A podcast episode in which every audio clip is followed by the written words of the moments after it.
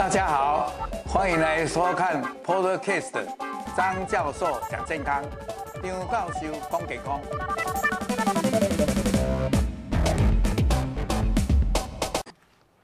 啊，各位现场的呃，可能是病友，对不对哈？大家午安。那还有我们还有线上的很多的朋友，大家午安哈。那我是台北荣总的营养师，我姓舒，叫舒怡芳。那这次是第一次来这个乳癌的这个这个地方来给大家做演讲。那我今天要跟大家讲的题目是乳癌病友的饮食面面观哈。好，在佛教的传说里面有这个浴火凤凰的故事，大家知道吗？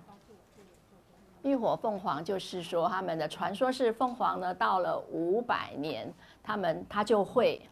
需要一个重生的一个经过，所以他就会去采那个梧桐树的树枝，然后把它燃烧起来之后呢，就投身进火里面。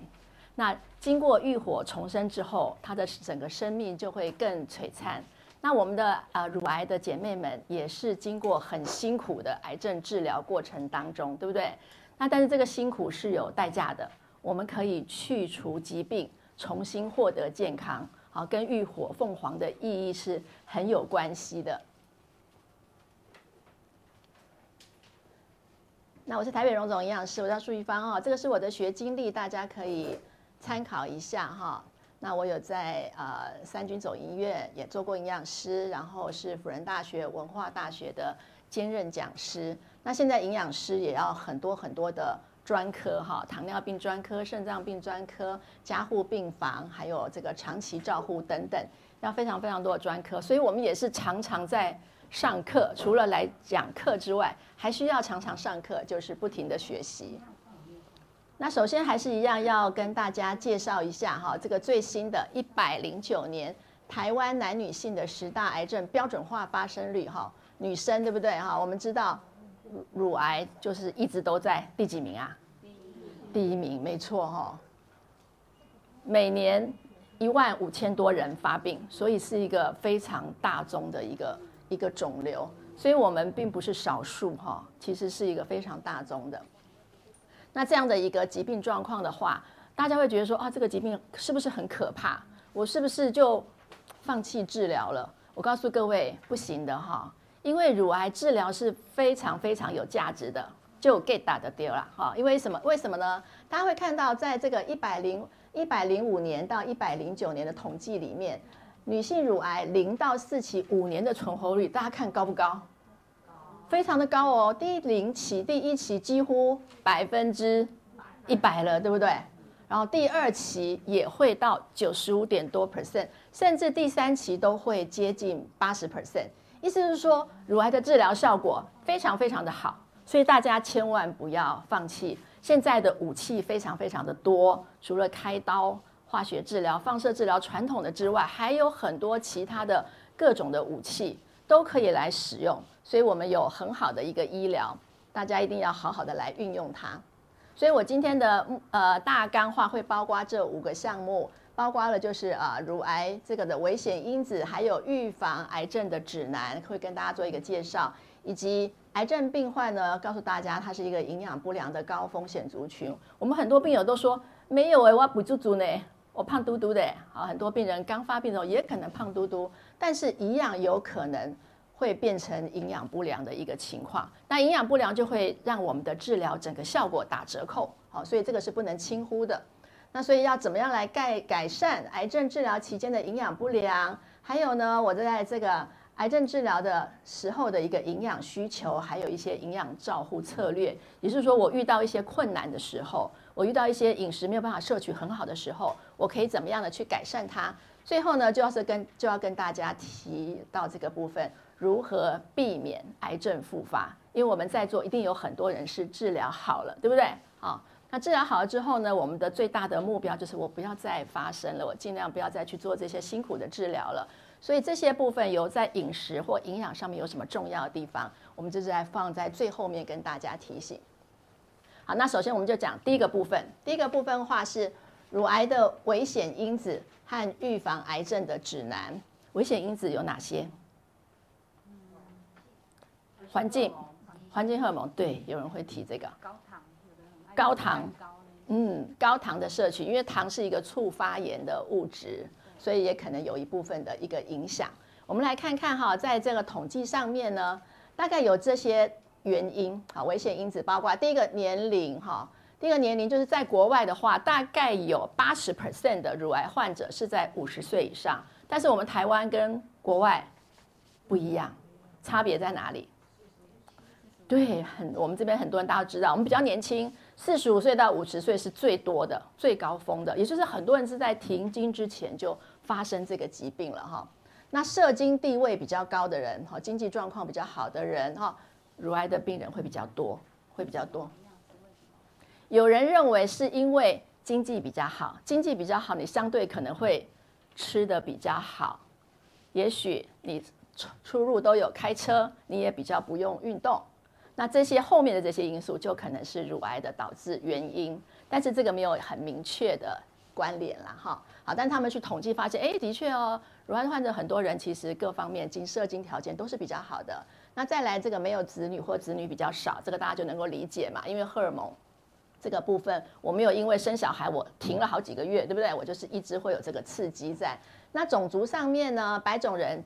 风险是比较大的，那其他就是提到了出经比较早，停经比较晚，还有生第一胎年龄比较大，三十岁以后生第一胎，好，有没有？都没有，只有我吗现在很多的？对，现在很多人三十岁还没有结婚，对不对？所以不太可能在前面生哈，所以这个也是一个很大的因素。好，然后再来过重以及肥胖，还有缺乏运动。那再来了，饮食在台湾现在越来越西化，对不对？哈，各各国的饮食在台湾都非常的发达，非常的方便。那还有饮酒的这种机会变多了，还有一些服用口服避孕药的一些关联性，他们也发现，哎，服用口服避孕药，我的乳癌的风险高一些，而且你吃的时间越久，吃五年、吃十年、吃十五年是不一样的，越长的话，我的乳癌的风险就会越高。所以以上是乳癌的危险因子，可是我们刚刚有看到有一些条件你是改不了的，比如说种族你改不了，对不对？年龄我也动不了它，好，社经地位这个呃也不是这么容易改变，所以我们要去控制是我能够改变的因子，我能够改变的因子就包括了这四个大的重点，所以我们要维护乳房的健康，要从我们自己的平常生活做起，这四个大重点，第一个是什么？均衡饮食，对不对？饮食很重要。第二个部分呢，维持你的健康体位，就是尽量不要肥胖，不要过重。那第三个呢，就是要规律的运动，规律运动，以及最后一个讲到尽量不饮酒啊、哦。那讲到这边，我就要提醒一下啊，我们等一下讲完，我们会有五个小考题，所以呢，各位千万不要度孤，不要打瞌睡，等一下就可以回答问题。那回答问题的话，我们有。小礼物嘛，哈，有小小的礼物送给大家，哈，好，所以现在开始就要认真的听哦，笔记拿出来做，哈，好，这四个重点大家要记得。那在二零二零年呢，美国的癌症协会他们就提了这个叫做预防癌症指南。预防癌症指南呢，它讲了四个重点。第一个重点，它希望你一辈子终身都能够达到，并且维持健康的体重，保持体重在健康的范围里面。这个还容易做到，但是他说避免成年后体重增加，这个有点困难了，对不对？什么叫成年？女生十四五岁就发育成熟啦，意思就是说你国中以后不可以增加体重，这个叫做成年，很难，对不对？不容易，对不对？你的体重跟国中一样的有没有？我国中五十公斤，现在还有五十公斤的，有宝。很困难哈，都胖了不少，对不对？哈，所以他这个第一点就不是那么容易做，但是呢，大家要尽量把这个体重维持在健康范围里面。第二个提醒你要积极运动，这个运动量还蛮大的，还蛮大的。你会看到一个人，他建议你每个礼拜都要做一百五十分钟到三百分钟的中等强度运动。这个意思的话，就是说我如果今天我来这边上课，我运动三十分钟，我必须要几天？至少要五天，对不对？五三才能够一百五，这个是最最低的标准哦。希望你要超过它哦。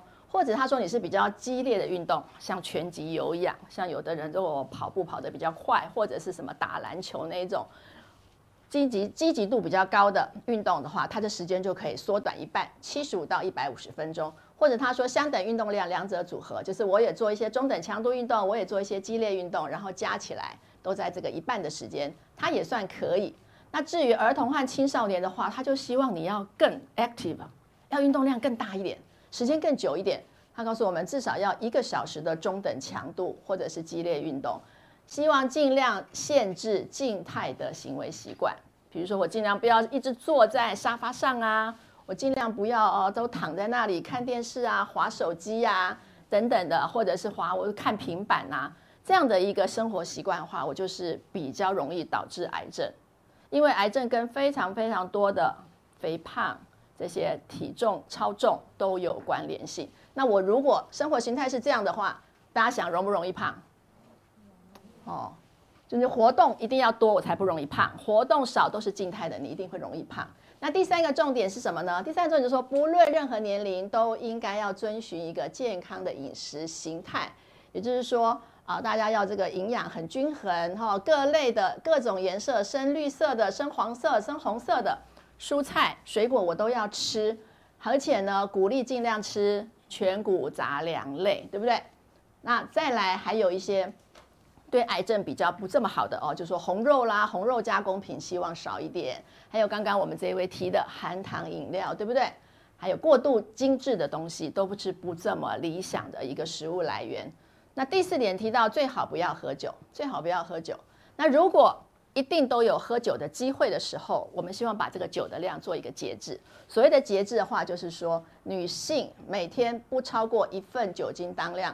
男性不超过两份酒精当量，而且嘞，政府机构也很重要，它必须要有很多的很好的政策，然后让大家都可以买得起健康的饮食啊，然后呢，呃，鼓励大家少喝酒，比如我酒要卖贵一点，让大家尽量不要能够很方便就买到酒，或者像青少年说，哎，我们尽量不要他抽烟，我要把烟的价钱提高一些，让这些坏的习惯减少，我才能够预防很多的癌症的一个发生。好，那所谓的适量饮酒的建议有没有？好，刚刚说了，女生不超过几份？一份。男生不超过两份。那这个一份的意思呢？十五公克的酒精，十五公克的酒精。平常喝不喝酒？不喝。平常喝不喝酒？都不喝，还是今天不敢说？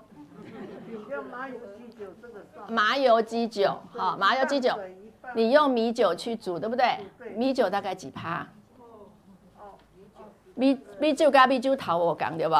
米酒头较高哈，它酒我们的酒大概会分成像这样子三个三个类型。第一个就是说，如果像啤酒，啤酒大概都是四趴五趴的，四趴五趴的话，建议量就是，你看这个是标志是男生哈，女生哈，女生比较少，三百六十 CC 左右，男生就是女生的两倍，男生是两份，女生是一份。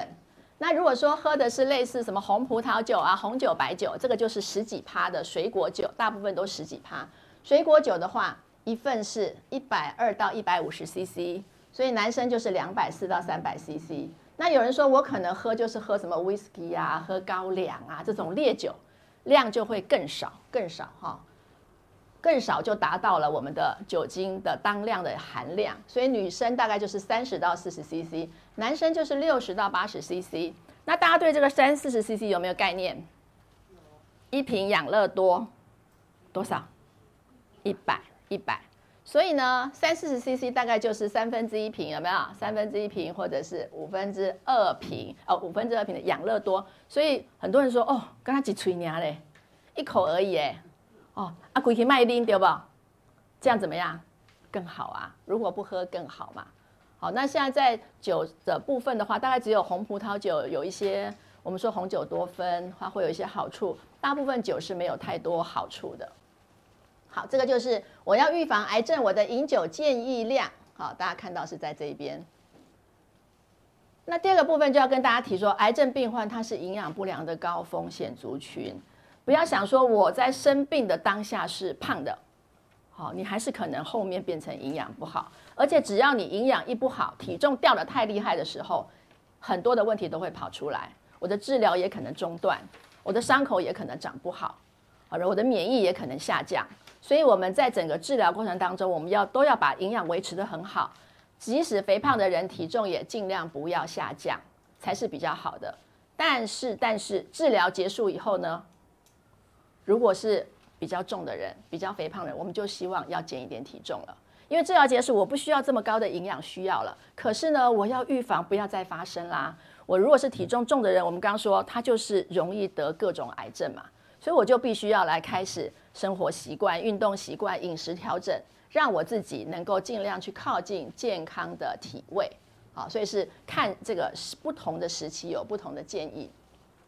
那为什么癌症病人容易营养不良？哈，因为他的生理上面就会有一些很大的代谢改变。好比说，营养的摄取是很多人在治疗中间吃不够、吃不下，食欲很不好。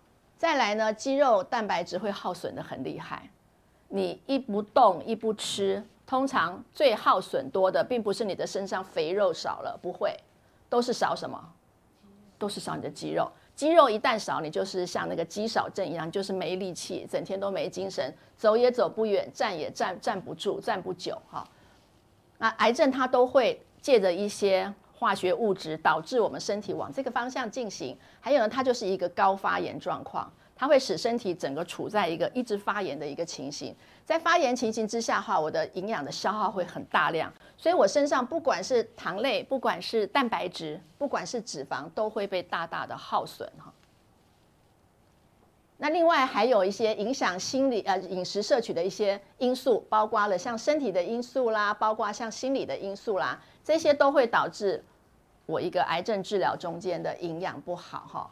包括了像身体的因素，有便秘啦、吸收不良啦、黏膜发炎啦，或者什么恶心呕吐啦，很多人在治疗过程当中可能都有经历过哈。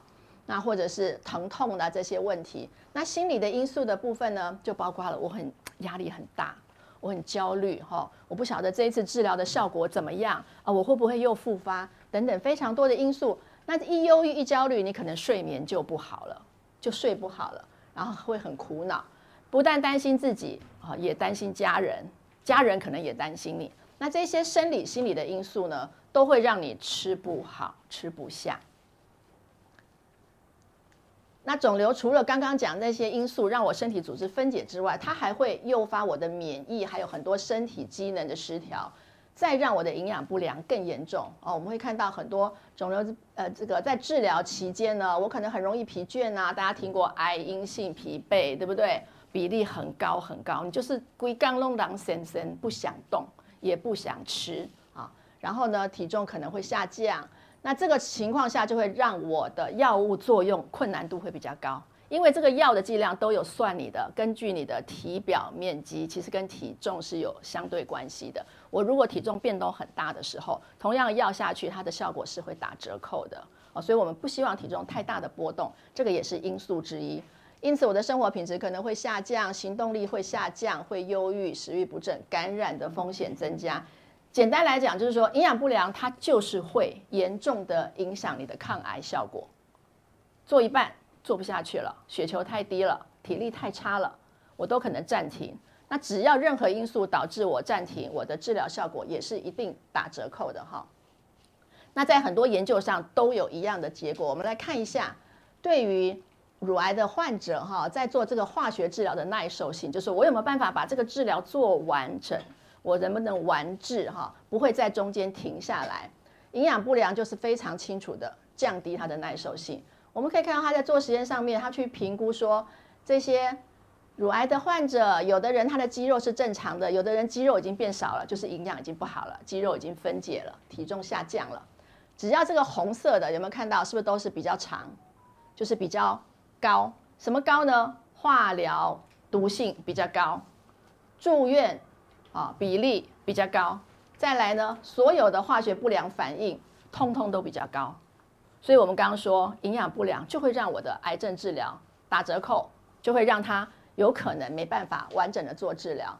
那肿瘤它还有一个很更可怕的特性，它会影响发生这个癌癌症恶病质，我们叫 cancer cachexia 哈。这个癌症恶病值其实也是非常常见的肿瘤的一个并发症，它会影响大概五十 percent 以上的病人，一半以上的病人都可能发生。那只要发生了恶病值的话，我降低化学治疗和放射治疗的一个效果，哦，也会导致二十 percent 到四十 percent 的肿瘤病人死亡。所以大家会听到哦，你我们很多癌症病人并不是被癌症打倒的，他是因为怎么样的原因死亡？营养不良，营养不良，或者我们说更可怕一点的讲法，就是他被饿死的。好，因为营养不好也吃不进去，导致这些恶病质的一个情形发生。所以这些恶病质的原因是什么呢？它就是我的癌细胞，它会分泌很多很多的促发炎因子，放到血液中之后，影响到我整个代谢，我就会导致厌食。我什么加，跨跨掉的我什么加，什么东西还没拿到眼前，你就觉得不想吃了，对不对？好，因此体重就会流失，肌肉就会耗损，而且还会贫血。好，这个就是。常见的癌症恶病质的非常多的症状，而且很难治疗，很难治疗。在临床上，我们有一些药物可以促进你的食欲啊，有有一些这个 Megastro 那些药物，它可以让你胃口好。那有一些药物让你肠胃蠕动好，你也会觉得饿。有一些药物，但是这些效果不见得每个人身上都会有一个很好的反应出来。所以在这个肿瘤治疗时候期间的一些营养不良，我到底要？怎么样来改善呢？哈，我遇到了这样的困扰怎么办？我要去哪里求救？哈，我们有几个方向，一个方向就是请各位可以来做营养咨询。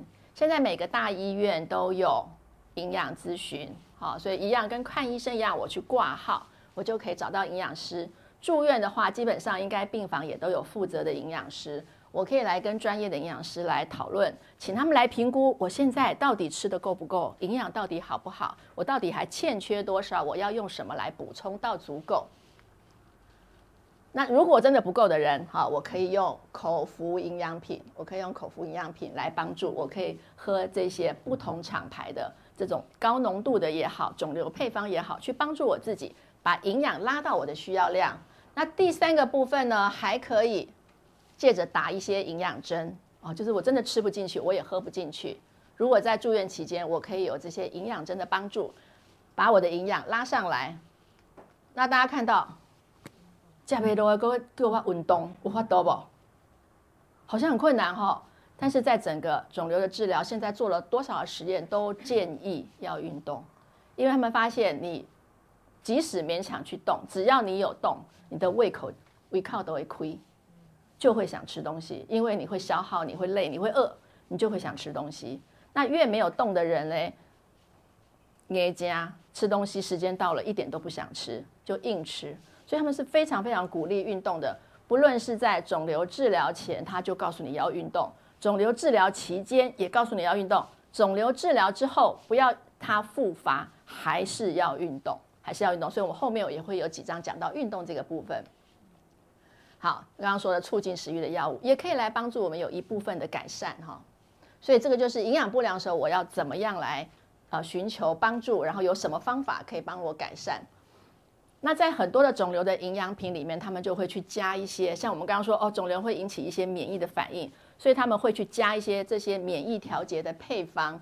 我们传统的营养就是说哦，你赶快把蛋白质、脂肪、糖分吃饱就好了，但现在发现很多人吃到这样不一定很好的效果。所以为什么肿瘤的营养品它会加一些特别的免疫营养素？我们后面会跟大家讲，大概有三个免疫营养素是比较常运用到的哈。第一个就讲到鱼油，几乎所有的肿瘤配方里面通通都放鱼油，Omega 三脂肪酸，这个大家都听过嘛哈。鱼油最大的功效就是说我可以让发炎降低。我们刚刚说了，肿瘤会让你身体处在一个高的什么状况？发炎，不停的发炎，不停的分解，那你就厌食，然后一直瘦。它就是可以，哎，我去抵抗你的发炎，抵抗你的发炎，是不是我就可以把刚刚的这个状况改善下来？那大家会听过 EPA、DHA 哈，它就是很常见的鱼油里的成分。它有什么功效嘞？减少发炎，促进伤口愈合，还有呢，增强我的免疫反应。同时呢，这个鱼油这个成分，它还可以减少第二种免疫营养素，叫做精氨酸的分解。我让你不要分解，我就可以有作用，就可以有持续的作用。让我的这个呃免疫能够被调节过来哈。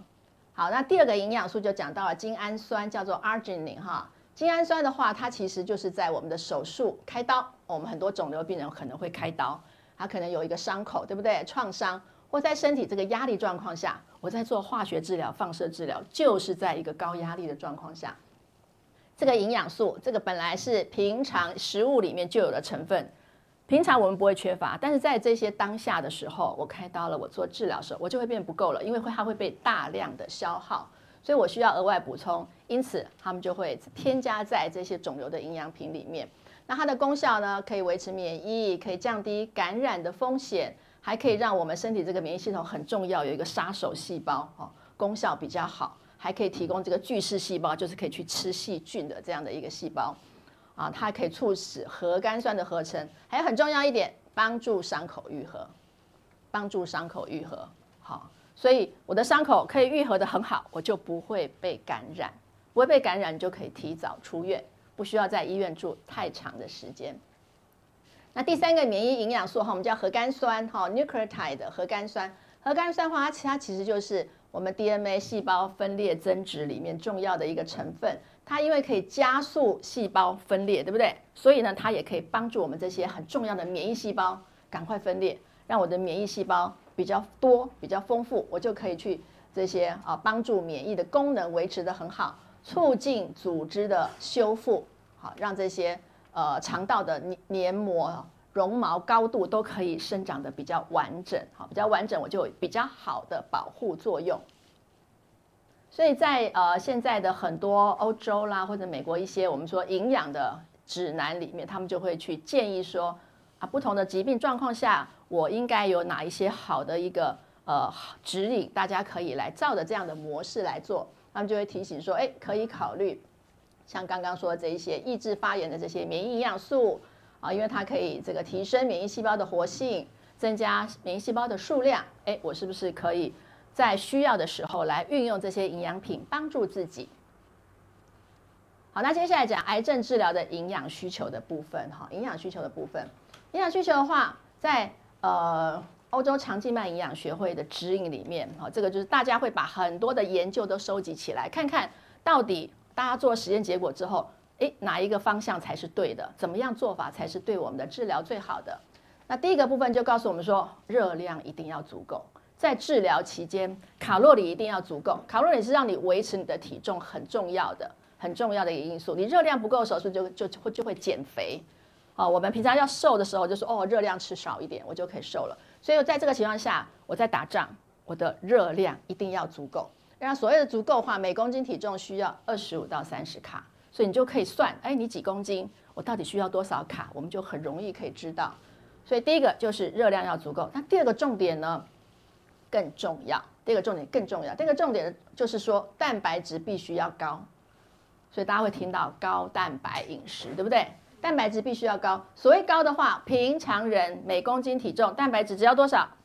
零点八到一，零点八到一。可是呢，在这个治疗期间，好，我们会希望至少一以上，而且可以的话，尽量可以有一点五以上，会最理想。好，就是把蛋白质吃得很充足，让我的这些组织赶快修补，免疫细胞赶快长，这样子，把自己的整个的免疫系统巩固得很理想。好，第三个部分呢，有人想，那我去多吃很多的维他命啊，多吃什么很多的什么 B 群啊，多吃很多的这些有没有有没有用？好，那在研究上面，他们是认为不是很需要，不是很需要啊，就是说这些维他命跟矿物质的话呢，你只要达到每天每天我这个年龄的每一个人不同年龄，对不对？他每个年龄会有一些不同的需求，我只要能够百分百达到我这个年龄的需要量就可以，我不见得要。高维他命、高矿物质，好，因为在实证上认为我没有很明确的、很明确的建议。好，那么在这个期间，我们刚刚说了，为什么要这个营养治疗的一个介入？我自己努力吃就好啦。可是你吃的对不对？你可能不知道，你吃的够不够？你可能也不知道。哈，那在这个情况下，营养治疗到底可以帮忙我什么？哈，营养治疗的话，营养师可以帮你去评估你的摄取量到底够不够你需要。那当不够的时候呢，是不是可以用合适的口服营养品去帮助你把这个营养拉上来，拉上来，这样子我就可以去把我的整个治疗顺利完成哈。所以这些是营养的功效。那营养讲完之外呢，我们还要注意运动这一块。刚有人就跟我摇头，对不对啊？我做治疗就天没，那我发抖哈。他告诉我们，还是要鼓励你运动，而且这个运动呢，哈，大家看一下，因为他发现只要你去有去活动，我就可以有助于帮助你维持你的 muscle，维持你的肌肉。那肌肉维持住，你有力气，你的身体机能就会好，我就不太需要去依靠别人，我很多事情可以自理啊，我的代谢就会正常。所以在各种状况下都鼓励要运动，治疗期间也要运动。这个运动还包括。大家看到哦，不是只做有氧运动哦，比如你去走路就是有氧运动，你去爬山、游泳都是骑脚踏车都是有氧运动。他告诉你还需要有这个什么运动？肌耐力。什么叫肌耐力？嗯，怎么样让它肌耐力？举哑铃是不是？是。握力器是不是？就是你肌肉要出力要盯住的那种。弹力绳是不是？是。好，就是他告诉我们，除了要有氧运动之外，我希望你还要做一些肌耐力的运动，两个搭配起来，我才是在癌症治疗期间最好的一个运动的组合，最好的组合哈。因为怎么样，它可以帮我维持肌肉的强度和质量，让我不会往肌少症、往这个贫血、往没力的这样的方向走。那接下来部分就是提到。癌症治疗中间的这个营养照护的策略，就是我在治疗中间，我可能会遇到很多的困难呐、我可能拉肚子，我可能黏膜发炎，我可能贫血，我可能血球下降，我的饮食到底要注意哪一些重点，让我可以把这个治疗不要暂停下来。所以我们要先看看到底癌症治疗的副作用有哪些，非常的多哈，食欲不振，然后吃东西可能会恶心，可能会呕吐哈，会反胃，然后你的白血球可能下降。你也可能贫血，整天有气无力，也可能拉肚子，然后黏膜发炎，可能嘴巴会破，或者肠子发炎，我可能就会拉肚子。这些状况，这些就是常见的副作用。那当这些副作用发生的时候，我们每一个来还是要跟大家做一个提醒。好，食欲不振的情况之下的话，我们就一定要把我的餐次增加了，不要只吃三餐，我可能要五餐、六餐、七餐都可以，东西摆在旁边，随时随地都可以吃。那这个时候我要选择体积小但是热量浓度高的，好，好比说我今天吃很多的青菜水果，对吗？不对，因为蔬菜水果刚好就是反过来，体积很大，营养密度很低的。在平常保养上面、防癌上面，我们鼓励你吃，但是在肿瘤治疗的时候，它的顺位在后面。这时候我要先吃有热量、有蛋白质的这些。卡路里的东西，我要先吃我的主食，还有我的蛋白质的来源，可能是鸡鸭鱼肉，可能是蛋，可能是豆腐，这些才是重要的哈。那尽量鼓励要适度的活动去刺激食欲，吃的真的吃的不够的时候，口服营养品可以帮我们很大的忙。那口服营养品，很多人会说这个味道不喜欢，现在各家厂牌有各种的口味，大家知道有 cappuccino 口味的吗？有咖啡口味的吗？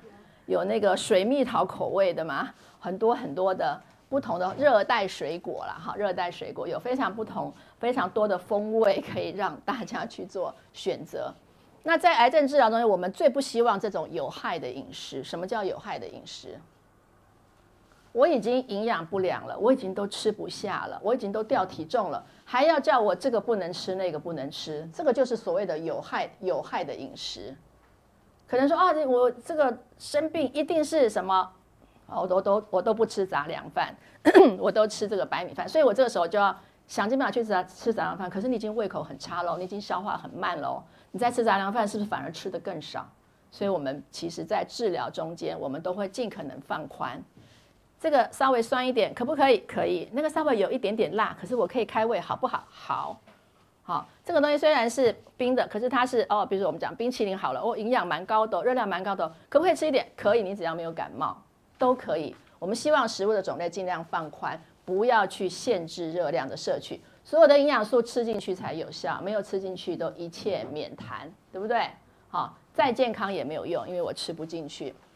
所以在这个情况下，都需要少量多餐来补充点心，我才有办法做到营养充足。所以在台北荣总，大家看到这个是药膳哈，有没有看到百菇鸡汤、山楂百菇鸡汤、什么药膳鲈鱼汤、什么蛤蜊鸡汤等等？为什么要做这么多的药膳出来？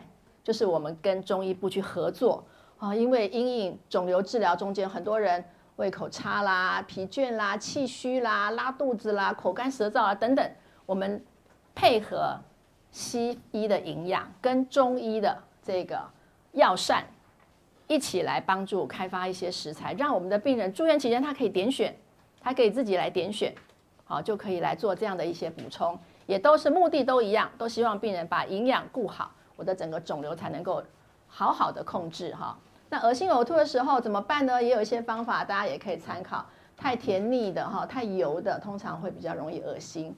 所以呢，这个时候只好要先选比较清淡的哈，这些清蛋糕啦、苏打饼干啦等等。那吃东西的时候温度低一点点，比较不容易恶心反胃。一样需要少量多餐。万一真的吐得很厉害的时候，我们可能要暂时先从简单的米汤啦、果汁开始。进步之后呢，再回到普通的饮食哈。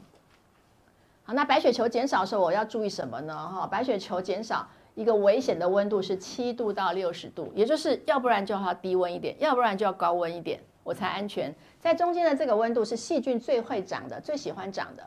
所以白血球少的时候，我就要特别小心干净卫生，我要常常的洗，常常洗手哈。然后解冻的这个食物呢，尽量在冰箱让它慢慢解冻，不要丢在外面。温度一下波动太大的时候，细菌也会长得比较快。而且呢，这时候你得后面啊，这物件若是无吃完，搁存落来哈，对，隔灯刚好下面人家给家人吃，对不对？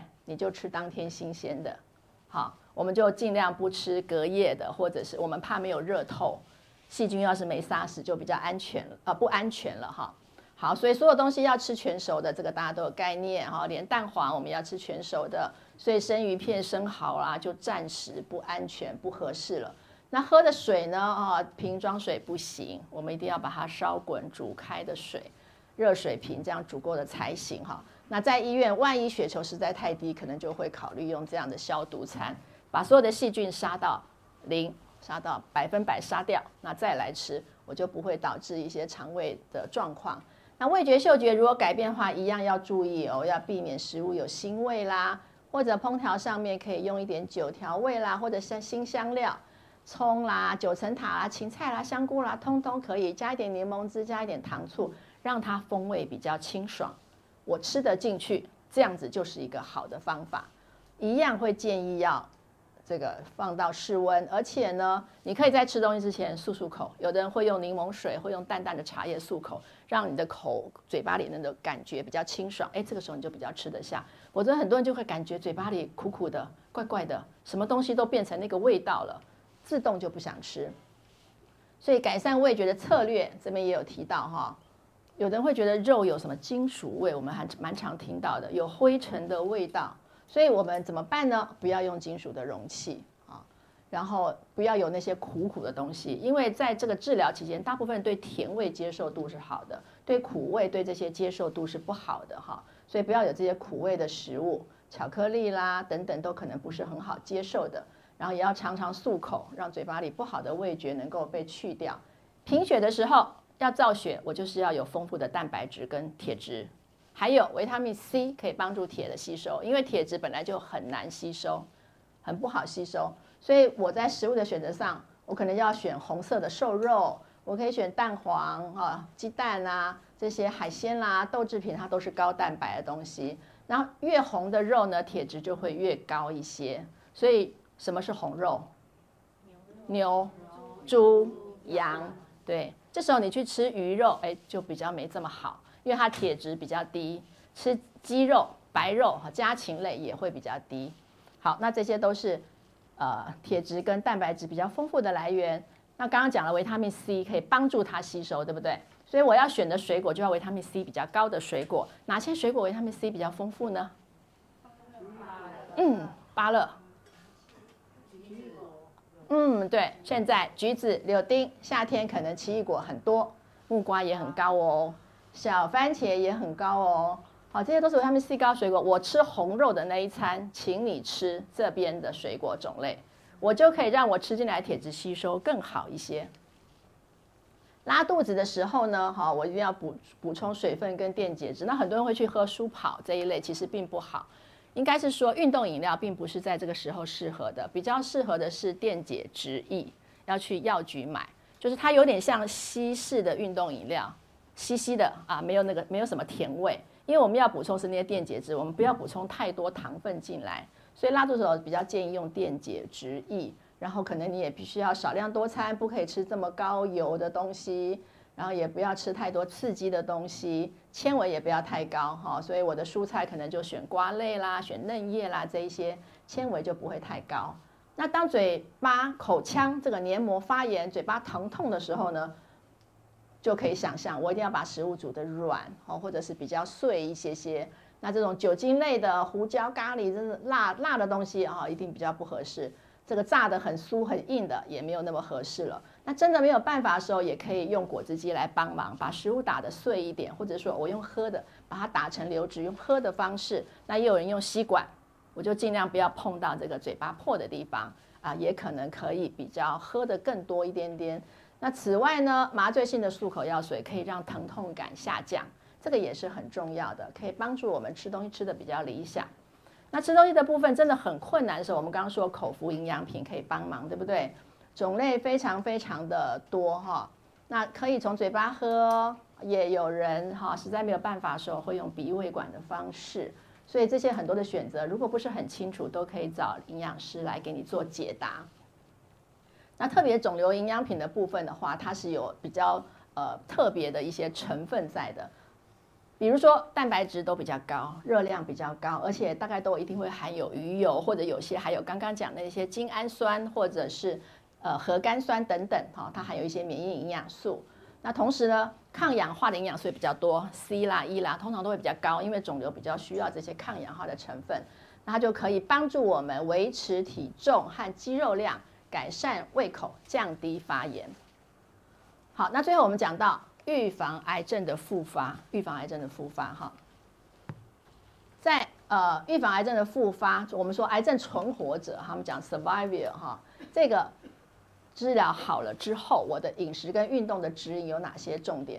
这边讲这个是 general 一般性的，我们下一章就会讲癌乳癌特别的哈。一般性的就会告诉我们说，哦，尽量要维持一个健康体位，对不对哈？所以我不尽量要限制高热量的食物，让自己不要一直发胖。那你要多一点运动哈。那同时呢，这个运动的话，一周一样建议要一百五十分钟。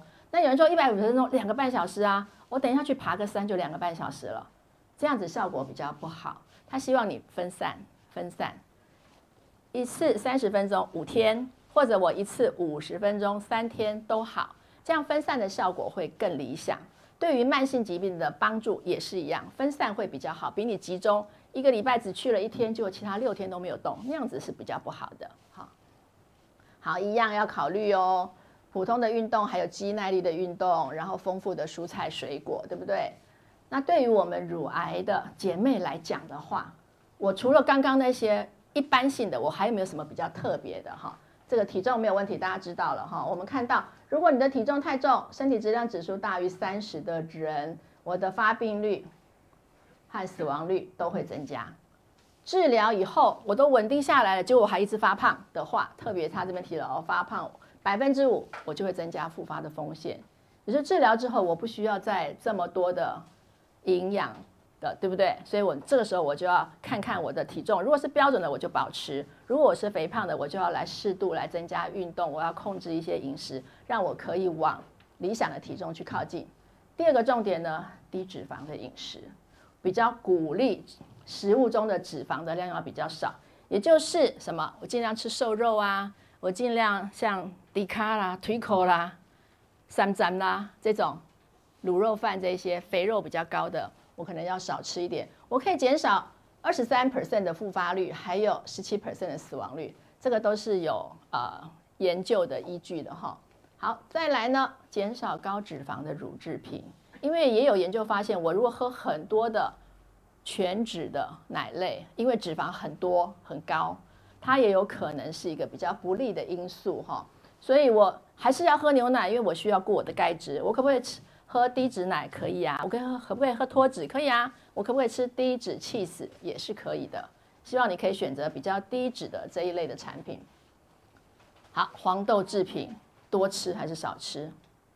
多吃。对现在的观念哈，以前大家会很担心，但现在很多的研究出来，他告诉我们，实际上多吃黄豆制品，我是可以显著降低复发和死亡的风险。而且因为很多的研究是在我们的对岸，中国大陆，可能就是跟我们的人种是比较接近的人做出来的实验，哎，的确是有这样的一个情形。那有一些同样实验搬到欧美没有效，可能是他们认为。欧美国家人他们本来就不习惯吃黄豆制品，那不是他们的传统饮食，所以他们去做一些实实验，结果哎好像没有那么明显效果。可是在中国人族群里面，这个效果大部分的研究是比较倾向这样的，也有少部分研究是相反的，但大部分是比较倾向这样子，是帮助的哈。那多摄取蔬菜水果，我们前一页有讲到了，特别这边有提到哦，吃十字花科的蔬菜效果会更好，比如说啊花椰菜。高丽菜、白萝卜也是哦，好，这些十字花科蔬菜，它是比较更有效来防癌的。那最后一个讲到摄取 EPA、DHA，也就是刚刚讲富含鱼油的东西，富含鱼油的东西，比如说我吃鲑鱼呀、吃青鱼呀，这一些吃秋刀鱼啊，这一些比较丰富的这些 Omega 三的脂肪来源的鱼类也可以哈，它都可以。因为抑制发炎了，我们会发现它可以降低复发，还有改善存活。那最后我们提到上个礼拜张医师他也有提到，我们在预防癌症的饮食上面，现在认为最推荐的是这个地中海饮食。那大家平常可能对地中海有一点概念，但是又不是这么清楚。我们今天会给大家一个分量的介绍哈。就第一个部分，我们先了解地中海饮食，它就是地中海周围国家的传统饮食嘛，这个没有问题。就是法国啦、意大利啦这一些国家，西班牙啦等等，它的饮食的特色很多的蔬菜水果。然后因为地中海靠海，就吃什么？吃海，它就会很多的海鲜，所以海鲜比较多。然后吃五谷杂粮，他们都会吃杂粮、面包，然后他们都会用橄哎橄榄油，因为那也是当地盛产的坚果等等哈。那乳制品或是优格这一些发酵乳品，且当当地有可能会喝一些适量的红酒，这个是地中海饮食的特性。那这个饮食呢，因为它有这些特性，它就可以抗发炎，它可以预防慢性疾病，包括了像心血管疾病、糖尿病、脂肪肝啊，甚至我们最重视的癌症，还有失智等等，它都是有一定的帮助的。所以在预防上面，我们最建议这种饮食形态。那大家先看一下金字塔，金字塔在上面就是尖端，就是希望少吃的甜食啦、含糖饮料啦、红肉加工品啦，好，然后呢，蛋白质希望你吃的是鱼啦、海鲜啦、蛋家禽这些，好，优于红肉。那我也可以吃一些乳制品，然后坚果，还有这些杂粮哈、橄榄油，还鼓励你要多喝水、规律的运动、适度的饮酒，哈，那这个。酒也都是通常就是指红酒 （red wine） 哈，比较有好处在。那至于分量上面，他告诉我们说，甜点啊，所谓少吃，到底什么叫少吃？一个礼拜不要超过两份。那一份可能就是一个甜甜圈，可能就是一小片蛋糕，可能就是一个布丁，好，这个叫做一份。那一个礼拜的意思就是说我七天可能有个一两天我可以吃，然后量不要太多。那红肉呢，每个礼拜少于两份，可是这个一份是三两。这个一份是三两，大概是我的手掌，我的手掌这么大的一个手掌，一公分的厚度哈。如果像一块肉像我的手这么大的话，我们把它切成四份，四份里的三份，大约就是一这边讲的一份肉的大小。所以呢，他这个建议是两份，也就是差不多有六两的肉的大小，六两肉的大小。我们大部分女生手掌都是。跟我差不多的哈，就是我把它切四份，里面的三份那个叫做相当于这边的一份。那呃红肉要少吃，那我还是需要蛋白质啊，我可能就是要白肉，对不对？白肉我就可以吃到至少吃到两份没有问题啊，鸡啦、鱼啦、海鲜啦。那加工品的部分少一份，一份就是一片培根啦，或者是一根香肠啦，类似这样子热狗啦。那蛋的话。啊、呃，因为有很多的其他蛋白质来源，他就告诉我们说，哦，蛋的话一个礼拜两颗到四颗，就是各种蛋白质都要有哈。那豆类的指的是黄豆制品，豆腐、豆干、豆浆啊，啊，这些豆类的话，每周至少两份。大家知道这个在台湾我们容易做到，在国外其实很多人因为他们黄豆种出来是去养牛的，就是去养家家畜的，所以他们现在也在一直在鼓吹他们要吃这些黄豆制品，因为他们发现，在东方人身上看到很多好处，有很多的好处。那乳制品的话，两份啊、然后坚果呢，每天每天可以一到两份，一份就是一汤匙，就是每天一到两汤匙，然后多尽量多选这些五谷杂粮来当你的主食。那蔬菜水果非常的多，每餐都可以有个一份两份蔬菜，每一餐都可以有两份，两份的蔬菜差不多要一碗了。我们家里的小碗煮熟的蔬菜一碗，那大概就是两份的蔬菜。那一份的水果就是女生拳头大小，对不对？所以我每一餐都可以吃个，好比像一个柳丁，好，下一餐可能吃一个小苹果，再下一餐可能吃一个奇异果，一天可一天就可以吃到三到六份。那用好的油。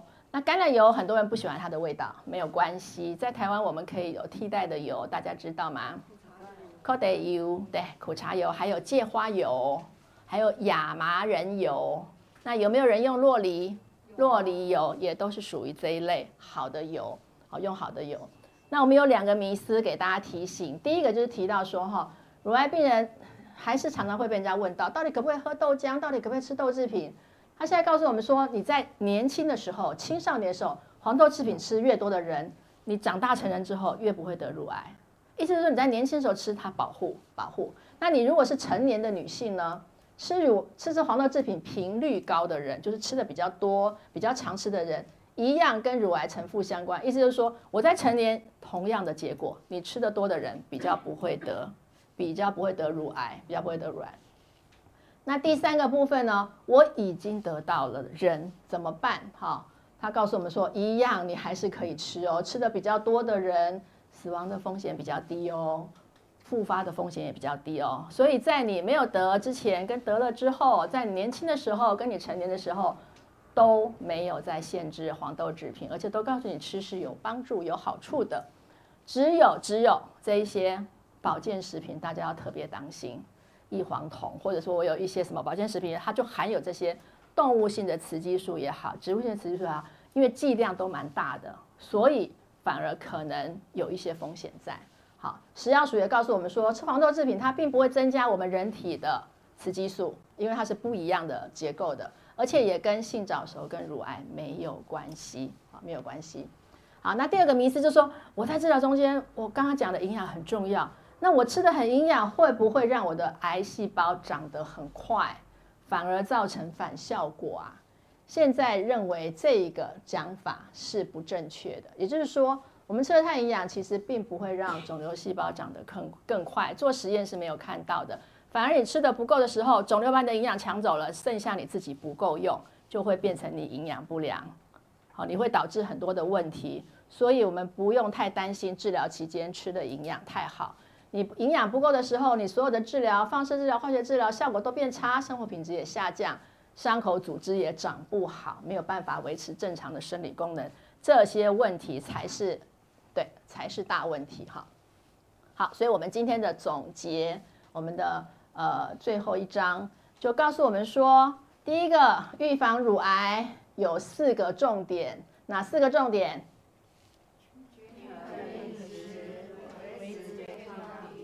规律运动，尽量不喝酒，对不对？如果你要喝酒，女生多少？一份，哎，不超过一份；男生不超过两份。然后呢，在治疗期间，哈，我要有足够的热量，还有比较高的蛋白质、维生素、矿物质，你反而不用特别太大量的补充，我就正常的吃就可以了，哈。那摄取不够的时候，我就可以去考虑口服营养品，这是最优先考虑的。再来，黄豆制品呢，它其实是减少乳癌病人的复发跟死亡的。那在预防癌症产生呢，还有癌症治疗，还有预防复发，不管你是在前面、中间、后面，它告诉我们运动怎么样，都需要你规律做运动，都鼓励你做运动。那最后提到了预防癌症最好的饮食形态是什么呢？地中海饮食啊，好的。好，考题来了，有五个考题。我们的礼物在哪儿？哦，我们还有漂亮的袋子哦，太好了。我们要来抢答哦，哈。好，第一题，维护乳癌健康从生活做起的四个重点是什么？我来数一二三，好不好？好，来一二三。你比较慢啦，他比较快。蓝色衣服，来，请告诉我们哪四个重点？讲错了也没有哦，赶快想想。饮酒不要过量。饮酒不要过量，对。规律运动。要规律运动。然后饮食要均衡。要均衡饮食。有没有答对？有，帮他鼓鼓掌哈！嗨，我们有礼物哦，来，谢谢他哈。好，第二题，第二题哈，仔细看哦，这是答案哈。预防癌症饮酒的建议量，一二三四，对不对？有四个选择哦，不要看错哦。来，一二三，好像你比较快哈。答案是几？有没有答对？对，答对了哈。好，大家给他鼓鼓掌哦。好，第三题，癌症病人的营养需求到底是什么样？哈，有什么样的营养需求？第一个，足够热量，每公斤体重二十五到三十卡；第二个，高蛋白大于一公克，可能的话达到一点五；第三个，维他命矿物质是每日饮食，呃，跟每日的饮食建议量相同；第四个，以上皆是。来，放放放放放放放，一二三，来来来，你蛮快的，好，答对了哈，好，还有两题哦，还有两题哦，这一位，这一位，好，癌症患者建议哪一种类型的这个运动？好，四个选择：一肌耐力，二有氧，第三个肌耐力搭配有氧，第四个核心肌群的运动。一二三，好像你耶，好像你耶，彩色帽子。第三，第三答案是什么？好，两个要搭配起来才会有最好的效果，对不对？好，答对哦。来，麻烦哈，最后一题。好，我们刚刚一直在强调，预防癌症、癌症治疗、预防复发，通通鼓励你要做运动。根据你的体力，你可以选择不同的运动，但是都鼓励你要动，才会有一个最好的效果。好，最后一题，预防癌症建议的饮食形态有几种？素食、低糖、得蔬、地中海饮食。来，一二三，哦，来最后一位，地中海饮食，对不对？对，哦，好，很棒，很棒，表示大家都很认真。有没有打瞌睡啊？没有。没有哦，讲得很好。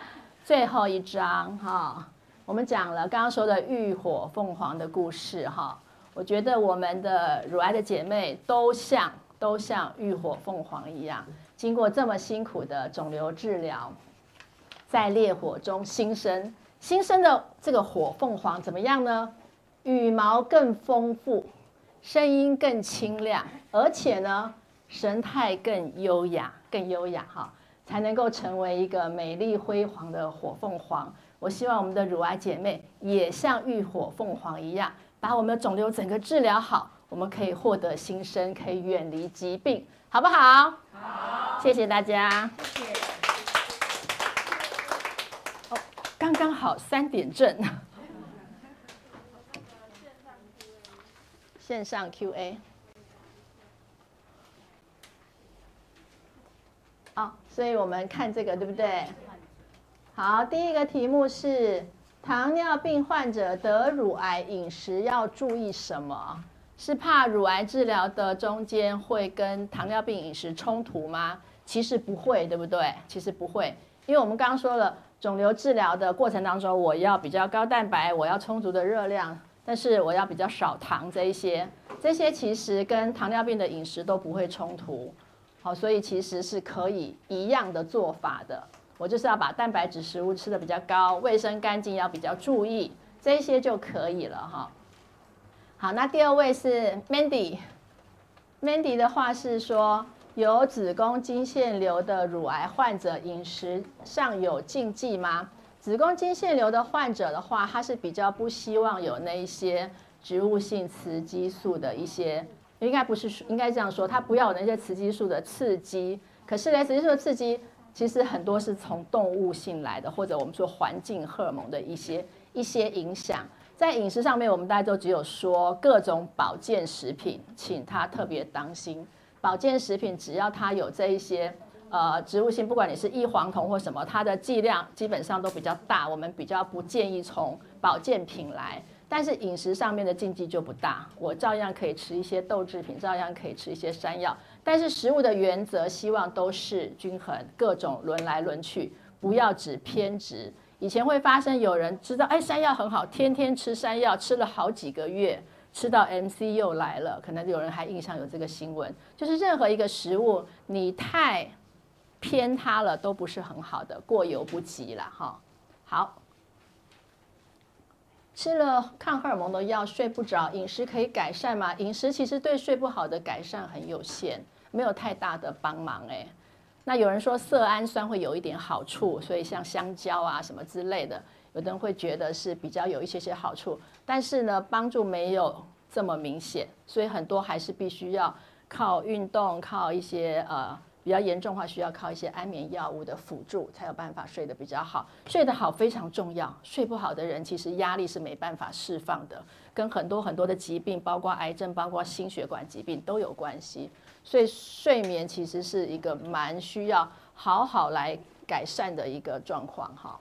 好，那高剂量维他命 C Mark 告来问说，高剂量维他命 C 的注射有助于乳癌治疗吗？这个应该没有实证的证明，没有很建议。在治疗期间，其实也很多会呃，很多人会认为说不要吃到太大剂量或者打太剂量的。太大剂量维他命 C，因为我们知道维他命 C 虽然抗氧化，可是当你剂量很大的时候，可能有人会吃到一 g 以上、两 g 以上之类的，那它也可能保护到肿瘤细胞，因为癌细胞也在杀肿瘤，呃，癌症药物也在杀肿瘤细胞的时候，肿瘤细胞有很好的抗氧化性的时候，它就可以不会被破坏啊，所以这个部分呃没有明确的答案，也没有实证说这个是有帮助的。好，那乳癌治疗后要避免吃哪些食物？其实我们刚刚有看到治疗之后它的一些重点，对不对？丰富的蔬菜水果，饮食要均衡，然后避免一些高脂肪的、高脂肪的一些食物，那些动物脂肪特别高的，它都有可能促使我比较容易再复发，所以那些是要避免的。还有一些保健品里面有。这些雌激素的都比较不合适哈。好，Janice 问的问题是说，有些资料说乳癌患者最好避开牛奶跟奶制品，优格 OK 吗？其实第一句话就已经有争议了啦，哈，并没有，并没有说这乳癌制品，乳癌患者要避开牛奶及奶制品。刚刚有提到就是高脂肪的乳制品，就是意思说全脂奶，可能你大量的喝是不安全的。我们在平常的饮食均衡饮食上，我们会建议一天喝多少？大家知道吗？一到二，一杯到两杯。你如果喝一杯到两杯的低脂奶、脱脂奶都没有太大问题。那我一杯牛奶我可以换成两片，两片那个 cheese 片，我也可以买低脂 cheese 片。我只要这样子做，我就可以同时兼顾我预防骨质疏松，然后我又不会太过量，又不会太过量。好，胃食道逆流，我们叫 GERD 哈，灰球新的饮食间，哇，这是一个很大的问题诶，这个是现代的文明病啦哦，很多人都有这个胃食道逆流的问题。它的饮食上面，现在的建议就是说我食物质地要，第一个食物质地要软，要软，让它好消化，然后再来我在吃的时候，我一定要细嚼慢咽，不能很急的吃，一定要速度慢，把它咬到很细再吞。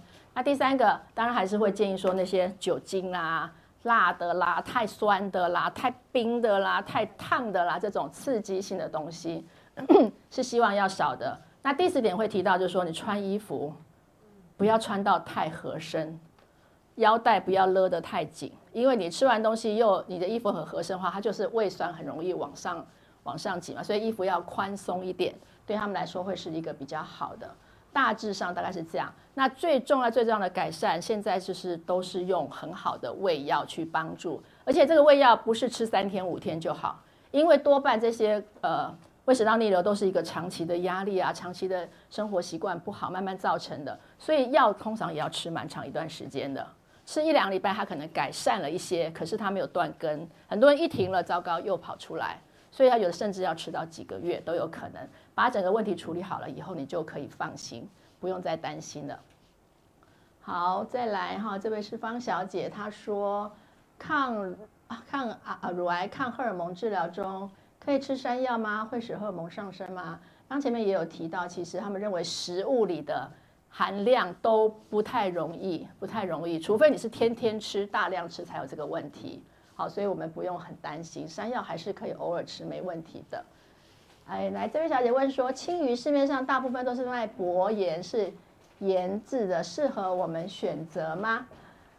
可以的，可以的，哈，是没有问题的，因为这个鱼，这个青鱼本身的问题，大家知道它有那个。腥味啦，哈，所以他们都会先做一些这样的处理，让大家接受度是比较好的。所以我们也都是建议要薄盐，不要买那种非常咸度太高的，哈，这个是 OK 的。那我们希望鱼还是种类各式各样，啊，跟跟其他的，跟鲑鱼，跟其他的不是这种大型鱼也要换来换去吃，这样对我们来说才是比较好的，均衡度也会比较好。那这边提到就是说，请问口腔黏膜破损要吃什么可以？修护黏膜，黏膜这个部分的话，食物没有太明显的帮助，我们只能把食物煮软弄碎。可是呢，在保健品上面的话，是可以考虑那个左旋麸醯胺酸，它是有改善修补黏膜的效果。那市面上有很多这样的产品，有很多家都有在卖，这个可以呃找啊营养师去询问一下，需要吃到多少剂量哈，这个是有帮助的。那么这边提到就是说，电解质一直有拉肚子的时候可以喝吗？脚抽筋可以喝吗？可以的，有的人可以试试看，因为抽筋不一定是电解质缺乏，好，但也有的人是，所以他喝了如果能改善，或者表示说，哎，我的我的这个抽筋的原因是在这边，因为也有些人是呃钙质的问题，那个喝电解质液就不一定有效，或者有的人是因为他吃的其他的药物的副作用。有很多药的副作用也会造成抽筋，他就必须要再吃一些放松的药物，变因为原来的药物可能不能停，我就只好再用另外一种药物去改善前面这个药物的副作用。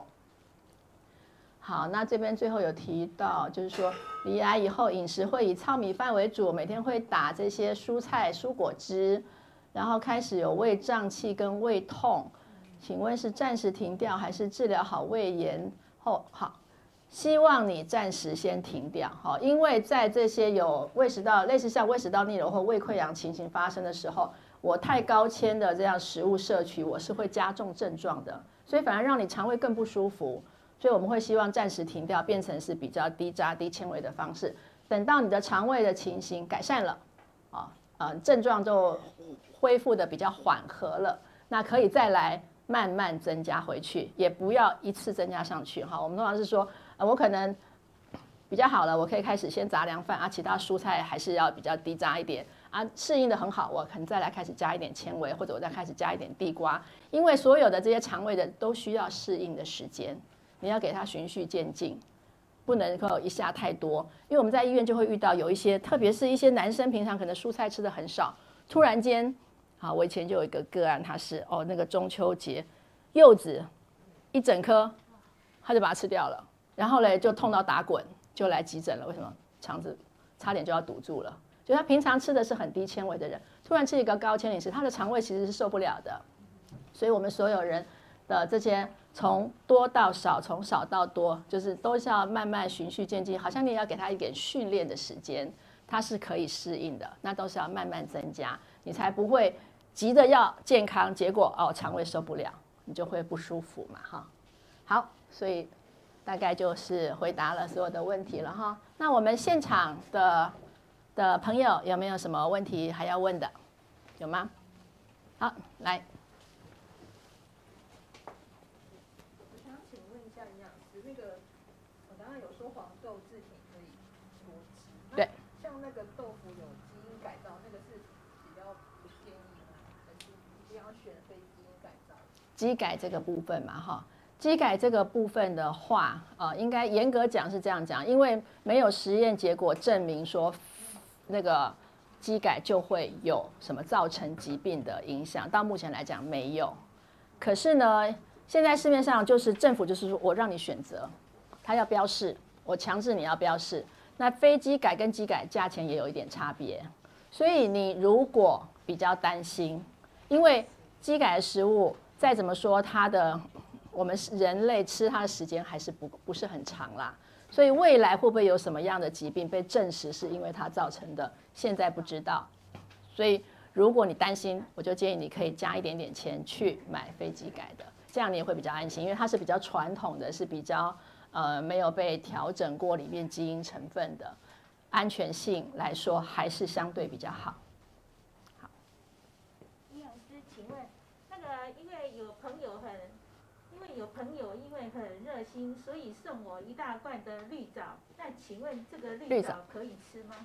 呃，您现在在治疗还是都治疗好了，只是保养用？呃，我在。治疗免疫系统，免疫那个还还没有，还有四次没有？还有四次是不是？绿藻这个部分，就是绿藻跟一般的蔬菜去比起来，它是属于营养价值比较高的，蛋白质也比较丰富，一些营养素都是比较多的。但是他们会强调很多的保健的功能，这些功能就没还没有被很明确证实，所以你可以把它当成一般的。蔬菜水果这样的意思来摄取，它是一个营养比较好的蔬菜水果，是没有什么大问题的。只是说会不会有他们有时候标示一些比较神奇的功效，我们可能就没办法去确认，因为很多这些到底有没有功效，它其实需要很客观的研究去证实。我们比较不相信实，我们相信实证，我们比较不相信实例。实例就是说某一个人他吃了。很好，很神奇的改善了。我告诉你，这个叫实例。可是嘞，实证就是说，像我们刚刚讲的很多的建议，它是有研究依据的，而且是不止一个研究，很多个类似这样的研究都是这个结果的时候，我们就比较能够相信说，哎，的确这样的一个做法，哎，是会有这样的好的帮助，或者是有坏的影响的。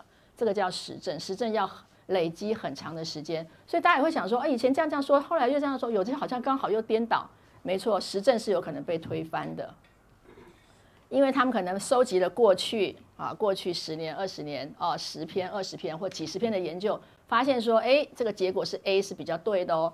我们举个例来讲，哈，早期大家就会去吃那个乳马林，就是人造奶油。为什么？真正的奶油是饱和脂肪啊，对不对？饱和脂肪它高，它会塞血管啊，所以大家就去做了这个，就是食品加工就做这个人造奶油，想说人造奶油。是植物油去做的嘛，一定比较好，所以就会去推荐说，哇，这个是好的，大家就会去使用。可是过了一二十年之后，反过来了，大家发现这种人造奶油是反式脂肪酸，因为它不是天然界的东西，它被结构改变了。这个结构改变之后呢，反而更会升高你的血中胆固醇，比真正的奶油更惨、更糟糕。所以。就会被推翻说，啊，请你不要吃人造奶油，不要吃乳马林。你如果要吃，宁愿吃真正的奶油，但请你量要少一点，就是偶尔吃，频率不要高，然后量不要这么多，比较安全。